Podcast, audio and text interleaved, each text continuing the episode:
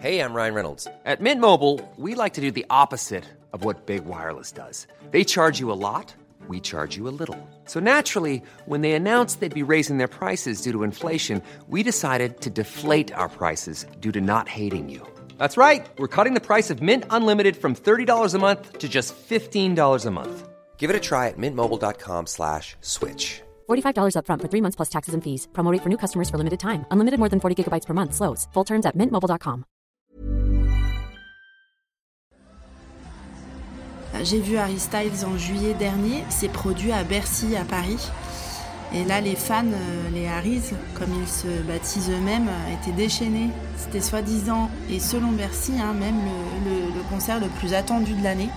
Alors à quoi ça ressemble un concert d'Harry Styles? Eh ben, c'est coloré, c'est euh, joyeux, c'est festif, et c'est surtout des fans qui sont là euh, pour être, m'ont-ils dit, en sécurité dans une espèce de, safe euh, space où tout style vestimentaire est permis et, euh, finalement où tout jugement est, est proscrit. Après avoir annulé deux concerts, c'est finalement en juillet 2022 qu'Harry Styles se produit à Bercy pour un show extrêmement attendu. Et à l'époque, c'est notre journaliste Marion Pignot, que vous venez d'entendre, qui va à la rencontre des Harrys. Harry Styles revient en concert jeudi 1er juin à l'Accor Hotel Arena et à cette occasion, on a voulu comprendre ce que représentait le chanteur pour les jeunes. Souvent qualifié d'icône gender fluide car il joue des codes de la féminité et de la masculinité dans ses tenues ou son maquillage, ce titre est-il justifié? Car d'autres accusent le chanteur d'opportunisme et de queerbaiting. Traduction, un appât à queer. On le soupçonne d'entretenir un flou sur son orientation sexuelle pour continuer à attirer le public queer, c'est-à-dire les personnes qui ne se définissent pas par les catégories de genre traditionnelles. En clair, on le pense malhonnête. Je suis Jeanne Serrin, bienvenue dans ce nouvel épisode de Minute Papillon. C'est vrai qu'Harry Styles veut incarner un modèle d'ouverture et de tolérance à chacun de ses concerts.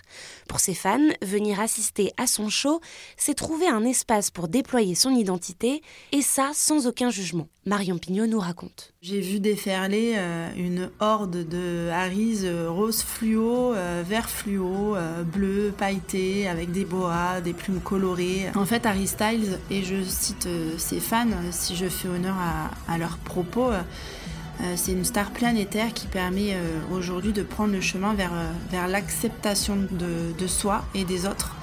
C'est un chanteur qui se joue des codes. Et alors certains dénoncent euh, souvent un, un queer-washing euh, euh, et un manque de sincérité. Euh, moi j'ai plutôt euh, l'impression que le, bonhomme est quand même euh, sincère. Et d'ailleurs, pour beaucoup de ses fans, euh, chacune de ses couvertures de magazines, on se souvient de celle de Vogue, hein, sur laquelle il portait une, jupe, ou chacune de ses interviews euh, sont, euh, disent-ils, un, véritable statement, c'est-à-dire une, prise de position qui fait avancer la cause des minorités et notamment la cause des LGBTQ+, au pied de la pyramide de Bercy. Je me suis retrouvée avec tout un tas de, jeunes fans à parler violence envers les femmes, règles douloureuses, santé mentale, coming out, sexualité, avortement aux États-Unis. Donc on a ce genre de fans, bien sûr, qui m'ont assuré aujourd'hui qu'ils ou elles assumaient euh, ce qu'elles étaient euh, grâce à Harry Styles. Harry Styles, il porte des paillettes, des jupes du vernis à ongles, il brandit le, drapeau euh, arc-en-ciel à chacun de ses concerts. C'est un artiste qui a confié faire une thérapie, qui assure être pro-féministe. Comme disait un papa qui était là, je me souviens, il a dit euh, il a l'air d'être un chic type et on veut le croire. On veut le croire, mais c'est vrai que beaucoup n'y croient pas. Harry Styles, comme d'autres personnalités qui, comme lui, s'éloignent des codes de la masculinité pour incarner un genre fluide, sont accusés de queerbaiting. Ce qu'on leur reproche, c'est de ne pas se revendiquer clairement queer tout en s'appropriant les codes de cette communauté, de profiter des retombées commerciales et financières de cette tendance gender fluide, de séduire un nouveau public attentif aux questions queer, mais sans jamais s'exposer aux oppressions subies par cette communauté. Pour essayer de mieux comprendre ce que c'est le queerbaiting ou le queerwashing, on est allé interroger Déborah Gay. Elle est maîtresse de conférences en sciences de l'information et de la communication à l'université Toulouse 2 et elle travaille notamment sur les représentations de genre dans l'industrie culturelle. Le queerbaiting, c'est beaucoup plus lié aux industries que aux individus eux-mêmes. C'était une dénonciation en fait qui vient euh, plutôt d'internet et des milieux euh, LGBTQ+, des milieux queer, c'était de dire une industrie essaye d'attirer un public cible qui serait un public euh, non hétérosexuel ou qui ne se conforme pas aux normes de genre et essaye en fait de dire ben nous dans notre série, dans notre film, dans notre livre, nous allons avoir des personnages qui appartiennent à cette communauté, venez acheter nos livres, venez au cinéma, payer des entrées. Nous vous promettons le développement euh, d'une romance euh, lesbienne, d'une romance euh, gay, de personnages transgenres, etc. Pour finalement ne pas avoir ce contenu-là. Il y avait eu cette question notamment avec Gotham, qui était une série où justement on avait une la promesse d'une romance, mais qui se termine dramatiquement parce que finalement euh, l'un des deux personnages euh, n'est pas amoureux de l'autre, euh, donc c'était un peu un mensonge. Donc on a quand même aussi ce côté bien plus présent dans des, dans des fictions qui sont vendues que chez les, que chez les individus eux-mêmes. Mais alors quel est l'intérêt pour les industries culturelles de représenter des minorités de genre dans leur production, mais seulement de manière marginale? Il y a des problématiques d'export venant de ces industries qui disent ben, nous on veut que nos films soient vu dans le plus grand nombre, mais en même temps, il faudrait qu'on plaise, euh, qu'on s'achète un vernis un peu euh, comme euh, lors du mois le mois de juin et qu'il y a toutes les prides et qu'on sort tous les produits arc-en-ciel. Mais en même temps, il ne faut pas trop que ça se voit pour qu'on puisse ne pas se mettre à dos une frange plus conservatrice de notre dimat. Ce qu'on reproche donc parfois à Harry Styles, c'est de s'approprier une esthétique des codes queer dans ses tenues, son maquillage, quand il fait la couverture de Vogue par exemple, mais qu'à aucun moment il ne se revendique comme queer. Au contraire, il s'est déjà affiché avec des femmes, Kendall Jenner, Taylor Swift, mais jamais avec des hommes et il ne parle pas de sa sexualité. Dans une interview accordée au magazine Rolling Stones en août 2022, il disait d'ailleurs Je n'ai jamais parlé publiquement de ma vie en dehors du travail et je trouve que ça ne m'a apporté que du positif. Mais pour certains, ça ne passe pas, c'est un flou. Pourquoi, pour la communauté queer, c'est grave de ne pas se définir? En fait, c'est aussi une recherche de modèle pour des personnes qui se sentent marginalisées. Quand Elliot Page euh, a fait son coming out, alors d'abord lesbien, puis ensuite trans, ça a été cette idée d'avoir quelqu'un qui est heureux dans cette transition, qui est heureux de le faire, qui peut montrer ce modèle et montrer que ben on peut vivre adulte heureux et trans dans son cas de montrer que ça existe, que c'est tout à fait normalisé, que c'est même, pourquoi pas, euh, bienvenu sur un tapis à Cannes. Quand on voit, alors c'est Sarah Paulson qui est toujours avec sa, souvent avec sa compagne sur les tapis, ou euh, ben, quand Jodie Foster euh, avait fait une, blague là-dessus en disant bah oui je suis lesbienne, enfin il me semblait pas que c'était quelque chose de de tellement caché que ça. Il y a une certaine, ou chez les hommes, ben, je crois qu'il y a eu Richard Armitage dernièrement, il y a quand même ce côté, bon ben, et alors? Et donc dans cette question de normalisation, euh, ça peut toujours euh, être, euh, être important. Il y avait tout un site internet qui s'appelait, je crois, It's Get Better, donc ça va s'arranger, qui s'adressait justement à toutes les franges jeunes qui sont en questionnement, qui sont parfois dans des familles qui ne les acceptent pas, ou dans des environnements sociaux, dans des pays qui veulent leur mort et c'était euh, des personnes adultes qui appartenaient à cette communauté, qui, étaient connues et qui disaient Ne vous inquiétez pas, ça va s'arranger, ça ira mieux. Quand on parle simplement d'individus, ça devient vraiment compliqué dans le sens où déjà il faut différencier les uns des autres l'identité de genre, l'expression du genre et l'identité sexuelle. C'est-à-dire qu'on peut avoir une expression dit euh, de garçon manqué ou euh, dit euh, plus rapport au féminin pour les garçons, tout en étant d'une identité de genre conforme à celui qui nous a été donné à la naissance, c'est-à-dire être cisgenre, ou au contraire se considérer comme une personne trans. Et à l'inverse, on peut aussi avoir d'autres expressions. Donc en fait, il faut vraiment différencier les uns des autres et euh, savoir, ben, par exemple, Harry Styles, est-ce qu'il euh, doit se dire gender fluid Est-ce que finalement c'est un homme qui se définit comme cisgenre et qui apprécie juste casser ses codes de la masculinité ou qui apprécie porter des vêtements qui sont vus comme appartenant au domaine du féminin? Parce qu'on rappelle que les vêtements n'ont pas de genre intrinsèque. Donc voilà, et il y a vraiment plusieurs questions qui se posent, qui est l'obligation déjà de se définir, et de l'idée que les identités seraient figées. C'est-à-dire que est-ce que euh, quelqu'un qui ne souhaite pas faire son coming out est en questionnement ou non? Cette question a été vraiment prégnante, euh, notamment avec euh, Kit Connor dans la série Heartstopper, où on lui a demandé sa légitimité à jouer un personnage bisexuel. Et il a fait son, un coming out, etc. Mais il était un, relativement jeune. C'était enfin, je veux dire, il était euh, mineur.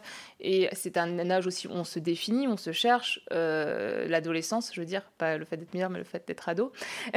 et donc, euh, bon, c'est des questionnements qui, voilà, qui, qui, aurait, qui auraient pu être intimes et qui posent aussi la question, là, un peu différente, de faut-il appartenir à une minorité pour la représenter à l'écran dans le cadre de, de la télévision, dans ce cas-là, enfin de Netflix dans ce cas-là. Le problème aussi avec cette accusation de queerbaiting, c'est la confusion qu'on fait entre genre et sexualité. C'est comme euh, quand on dit euh, est-ce que Harry Styles est gender fluid? Ça, c'est une identité de genre. Euh, est-ce qu'il est gay? C'est encore autre chose. On peut être une personne, femme, cis, très garçon manqué, cheveux courts, préfère les habits masculins, etc. Et quand même aimer les hommes. Parce que souvent, ben non, ça va être sous-entendu que c'est une identité lesbienne. Ou alors on peut aimer les femmes, mais c'est le genre n'est pas la sexualité. Et de même, on peut être un garçon euh, cisgenre, euh, aimer porter des robes et préférer les femmes ou aimer les hommes et les femmes de façon euh, indistincte. Je veux dire, il y a vraiment ces deux facteurs complètement différents. Et encore une fois, c'est des facteurs qui peuvent évoluer au cours de la vie. Ça s'est montré depuis des études, depuis alors l'échelle de Kinsey, je crois que c'est la date des années 40-50. On voit qu'en plus, au cours de notre vie, l'identité sexuelle peut évoluer.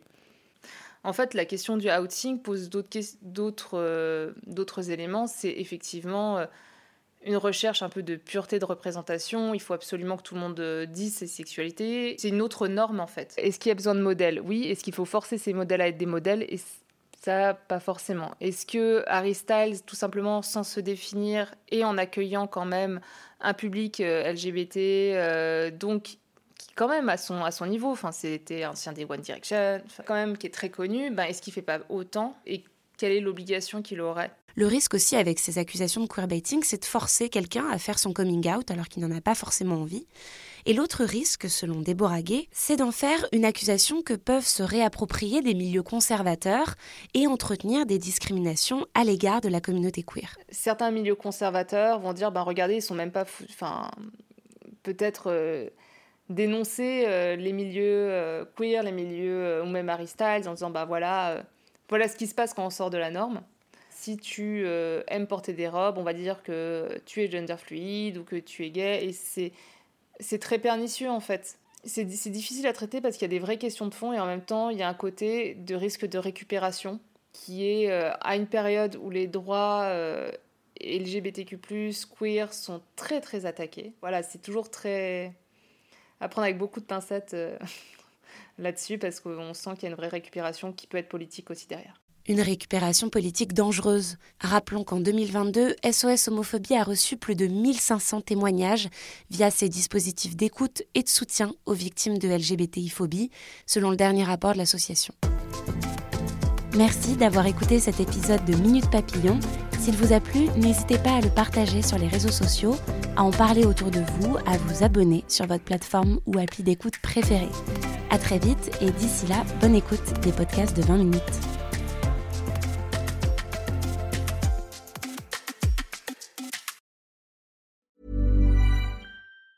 Even on a budget, quality is non-negotiable. That's why Quince is the place to score high-end essentials at 50 to 80% less than similar brands. Get your hands on buttery soft cashmere sweaters from just 60 bucks, Italian leather jackets, and so much more.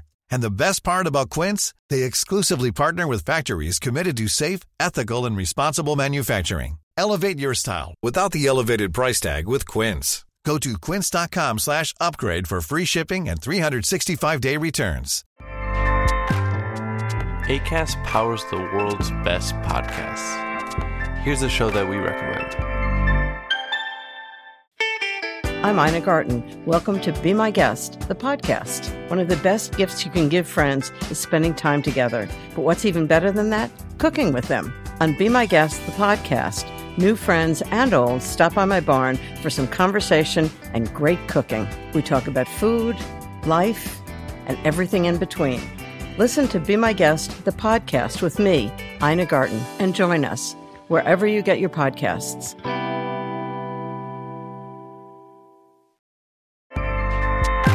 ACAST helps creators launch, grow, and monetize their podcasts everywhere. ACAST.com.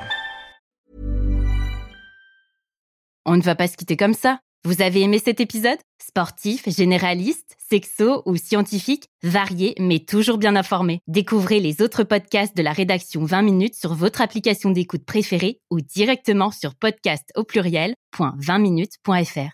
Et merci de nous avoir écoutés.